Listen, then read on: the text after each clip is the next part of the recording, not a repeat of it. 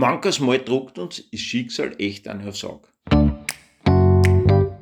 Per Impulsum On Air, der Podcast. Impulse für Sinn, Existenz und persönliche Entwicklung.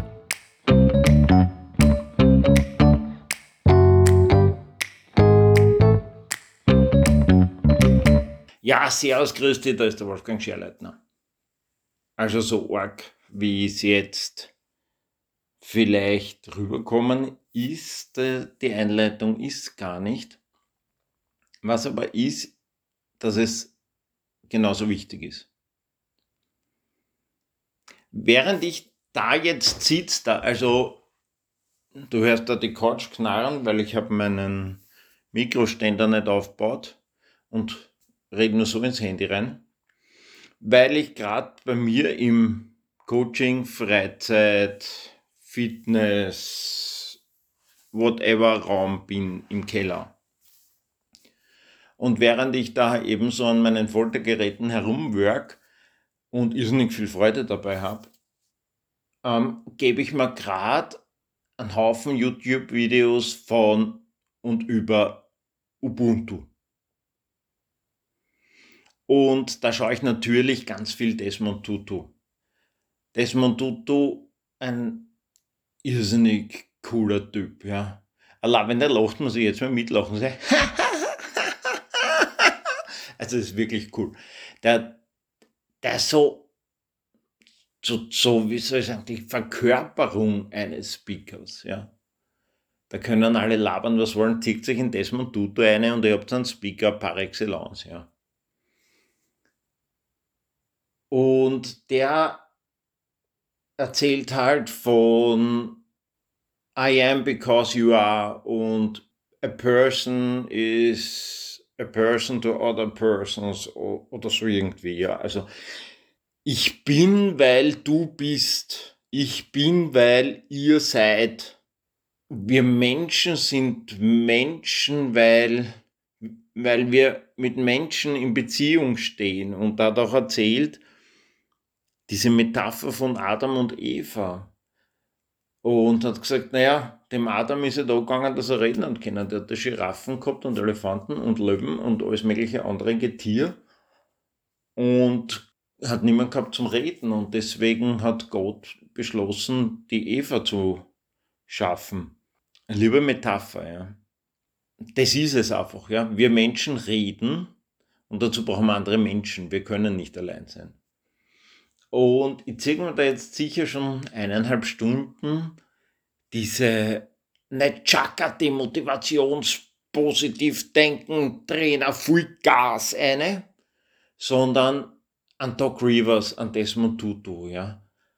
Ähm, Menschen, die noch nie gesehen habe, die ihr cool, also schaut euch das einmal an auf YouTube, ja, gebt nur ein Ubuntu und nicht die Linux Software da, sondern äh, diese Lebenseinstellung und schaut sich das einfach einmal an. Und während ich das so mal anschaue, mache ich mir Notizen auf Post-it und schaue auch auf mein Handy und suche mir da immer wieder so Ideen raus, wo ich mir eben nicht so sicher bin, ob das Gendern, was wir da gerade machen, die richtige Richtung ist. Aber das weißt du eh. Das bewegt was und es ist wichtig, dass wir alle gleich sind. Nur Gendern macht nicht gleich aus meiner Sicht. Was aber, gestern hatte ich ein Gespräch mit einer Freundin, die hat dann gemeint, aber Gendern kann das bewirken, dass es gleich wird. Und da glaube ich, hat schon recht. Also, dass wir mal so drüber nachdenken, dass wir mal das anstoßen. Und ich suche mir da gerade irgendwas raus, in welchen Ländern das. Es gibt nämlich tatsächlich Sprachen, in denen es keine männlichen und weiblichen Bezeichnungen gibt. Das habe ich gar nicht gewusst.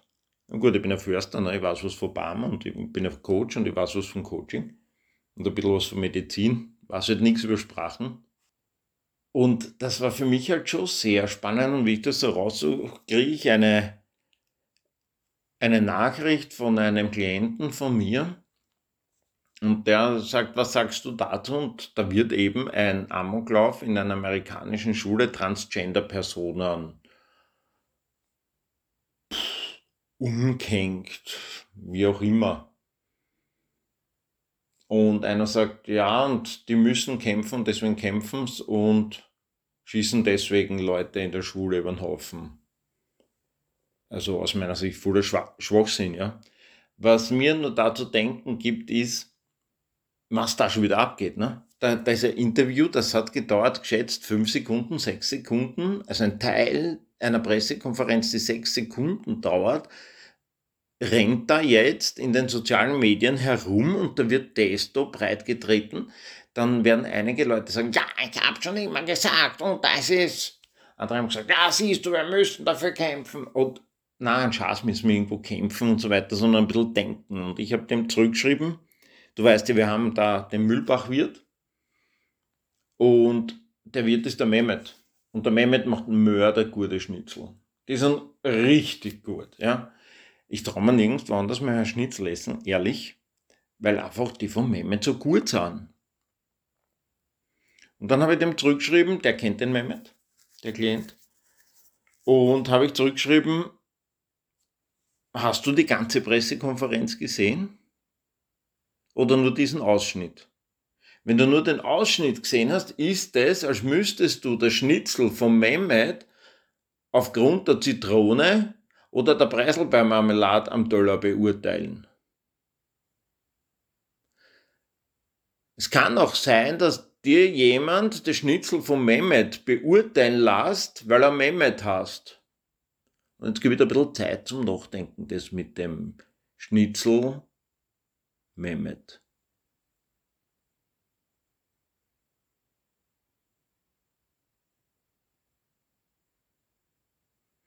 Für alle Nicht-Österreicher, bei uns muss ein Wiener Schnitzel nicht unbedingt ein Kalbschnitzel sein, sondern kann auch ein Schweinschnitzel sein. Also Schweinschnitzel Mehmet beurteilen.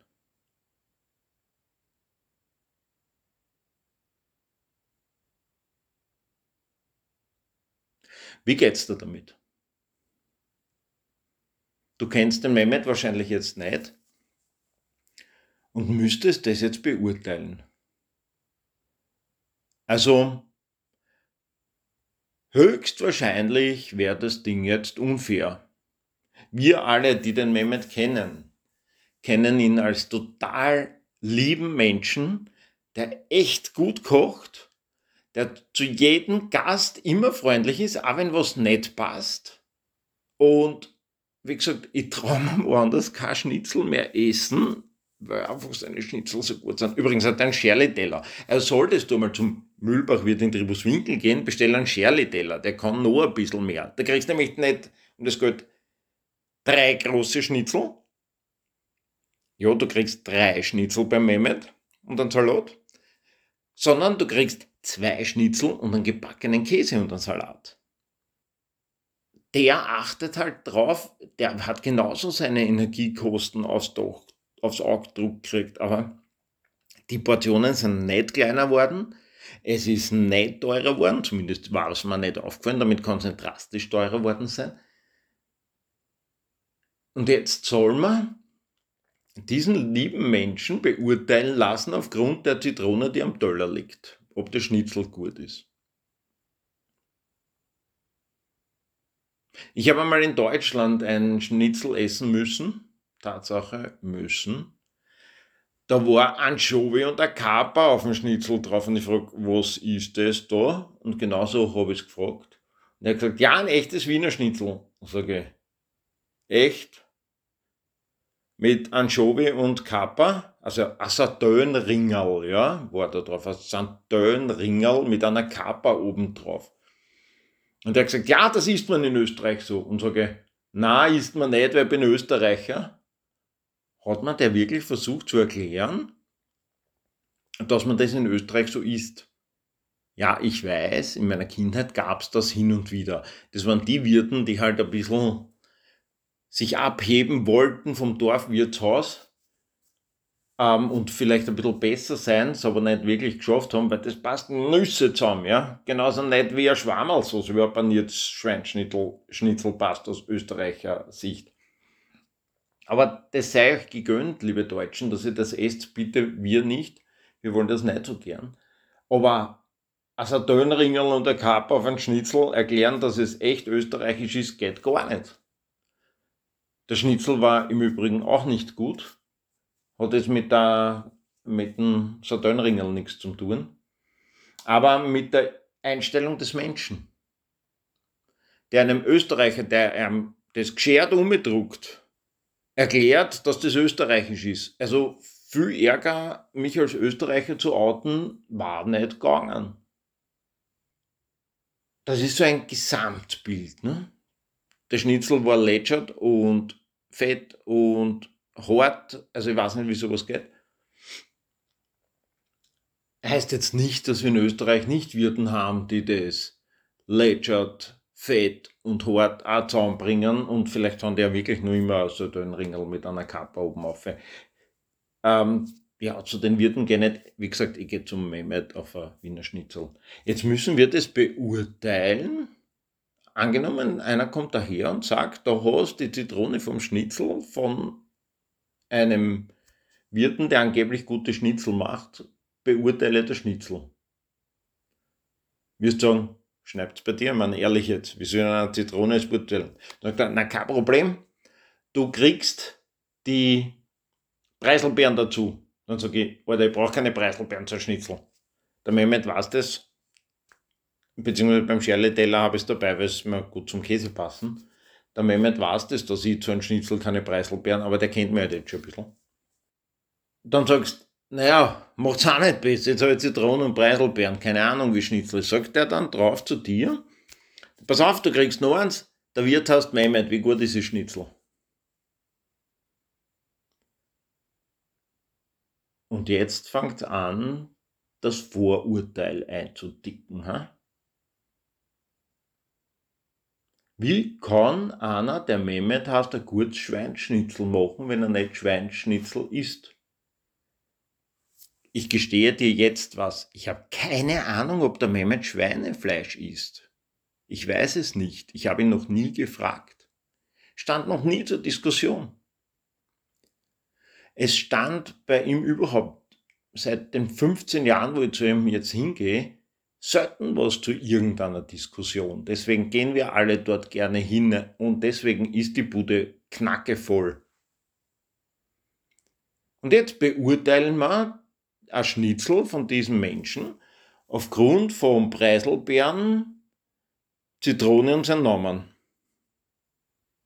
Und genau das passiert oft in den sozialen Medien, in den Nachrichten, im Fernsehen, im Radio. Wir kriegen einen Brocken serviert und sollen jetzt eine Gesamtsituation erfassen. Können wir nicht. Was wir können, ist, dass wir es sofort beurteilen. So, das kommt jetzt daher, dass wir das mal braucht haben. Geh mit mir so zurück in die irgendwas wie gesagt, liebe Archäologen und Historiker, wurscht jetzt, ja, geh mit mir in die Jungsteinzeit. Oder geh mit mir in eine Zeit, wo sich gerade Gruppen gebildet haben von Menschen. Also der Vorfahren der Menschen, ja, der, der, der Vorfahren des Homo sapiens. Geh mit mir dorthin. Jetzt kommt einer aus deinem Dorf sagen wir Dorf, ja, oder aus deiner Höhle, vielleicht aus deiner Höhle, kommt jetzt verletzt zurück. Jetzt war es massiv wichtig, sofort zu beurteilen, was ist da los. So hat es möglicherweise drei Möglichkeiten gegeben. Und zwar die eine ist, der war deppert, hatte da stehen und ist deswegen verletzt, ja. Selber schuld, Vielleicht überlebt das, schauen wir, dass wir die irgendwie pflegen. Man, Christopher als Hubschrauber hat es noch keinen gegeben, Rettungswagen auch nicht. Haben wir ihm ein bisschen was zum Essen gegeben, haben wir ihm vielleicht ein bisschen gestreichelt. Und wenn er es zart hat, ist er wieder gesund worden. Wenn nicht, ist er gestorben. War halt so. Nächste Möglichkeit wäre, ein Raubtier hat ihn angefallen. No, war halt schon spannender, dass wir uns zu den Waffen begeben und einmal schauen, ob wir unsere Höhle verteidigen müssen. Die dritte Möglichkeit war die, dass äh, er von einem feindlichen Stamm attackiert wurde, von einer feindlichen Gruppe und deswegen verletzt ist. Ja, auch dann ist gut, wenn wir uns bewaffnen und bereit machen zur Verteidigung. Und das machen wir noch immer. Wir kriegen die Zitrone und die Preiselbeeren und sagen, ja, Zitrone, Preiselbeeren. Dann heißt beurteile Schnitzel. Und, was soll da beurteilen? Der Wirt heißt Mehmet. Na, das kann nicht sein, Mehmet kann kein Schnitzel machen, ja. Hand aufs Herz. Ist das nicht vielleicht auch so ein bisschen in den Kopf kommen, ja. Voll ungerecht, oder? Wir kriegen einen Ausschnitt von einem YouTube-Video, wo irgendwer, keine Ahnung wer das ist, sagt, Transgender beginnen sich zu wehren und zu kämpfen. Mehr hat's nicht gesagt. Was machen wir? Wir sagen, uh, der Aufstand der Transgender. Ich habe keine Ahnung, was davor und was danach war. Ich habe nur gekriegt die Zitrone und die Preiselbeeren. Mehr habe ich nicht gekriegt. Ich habe nur erfahren, Transgender beginnen sich zu wehren. Ja, vielleicht in irgendeinem Konzern beginnen sich die Transgender zu wehren und zu kämpfen, weil sie dort unterdrückt werden. Recht uns. Die beginnen sie sicher oder wahrscheinlich nicht zu wehren, indem sie über einen Kindergarten herfallen als organisierte Armee. Also, genau das will ich eben dir heute sagen. Ich hoffe, ich habe es rübergebracht. Ja? Wenn du sowas um, umkenkt kriegst, und das ist ja oft hinterlistig und es war bei mir genauso hinterlistig jetzt und deswegen nehme ich sie auf. Ich krieg das, hab dann nur positive Eindrücke, denk mal, aha, was schreibt der? Ich schaue nämlich, was meine Klienten schreiben und kriege das und sag, was sagst du dazu? Na, ich habe ihm genau das erzählt mit dem Mehmet und mit, dem, mit der Zitrone und mit dem Preiselbeeren, weil genau weiß, er mag einen Mehmet. Und er mag einen Schnitzel von Mehmet. Mein Appell an dich ist jetzt, versuch jedes Mal, wenn du sowas bekommst, ich würde jetzt nicht einmal sagen, so einen Schatz kriegst, es wird schon irgendwo einen Sinn haben, eine Berechtigung haben. Wenn du sowas umkenkt kriegst, denk an das Gleichnis von den, deinen Vorvor Vorfahren in der Höhle, wo ein verletztes Gruppenmitglied kommt. Denk an das. Also wenn du sowas kriegst, bist du noch immer dran, sofort zu beurteilen. Hey Alter, das ist um Leben und Tod gegangen. Na klar, da geht es jetzt nicht um Leben und, und Tod bei YouTube und Facebook und Instagram und TikTok und whatever. Denk einfach daran, dass du jetzt sofort beurteilt hast, aufgrund deiner Vergangenheit, aufgrund deiner Vorfahren, aufgrund dem, was echt einmal wichtig war. Und dass das sehr oft verwendet wird, um dich in eine Richtung zu treiben, in die du vielleicht gar nicht willst. Und allein wenn du dir das bewusst machst, du brauchst dich gar nicht sperren oder irgendwas, ja, sondern allein wenn du dir das bewusst bist, dass diese Beurteilung früher mal wichtig war, du aber jetzt die Zeit hast, das Ganze noch einmal zu beurteilen und sagen, na Moment. Es war eine Pressekonferenz. Eine Pressekonferenz dauert eine halbe Stunde, mindestens wahrscheinlich. Sagen wir mal eine Viertelstunde. Und ich sehe sechs Sekunden. Wie fair ist es, das zu beurteilen? Und allein wenn du das überlegst,